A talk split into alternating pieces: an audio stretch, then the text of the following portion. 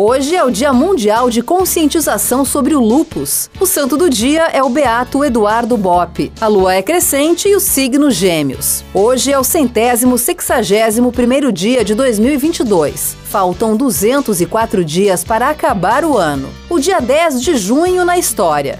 Em 1580, morre o poeta português Luís Vaz de Camões, autor de Os Lusíadas. Em 1692, Brigitte Bishop é a primeira mulher a ser enforcada por bruxaria na cidade americana de Salem. O episódio inspirou o filme As Bruxas de Salem.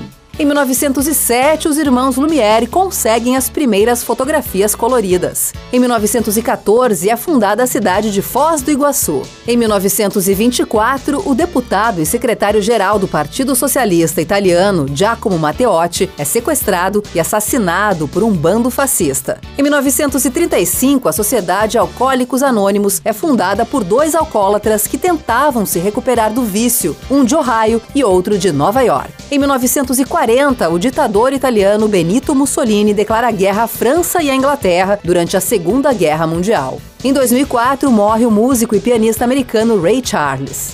Frase do dia: Jamais haverá ano novo se continuar a copiar os erros dos anos velhos. Luiz Vaz de Camões.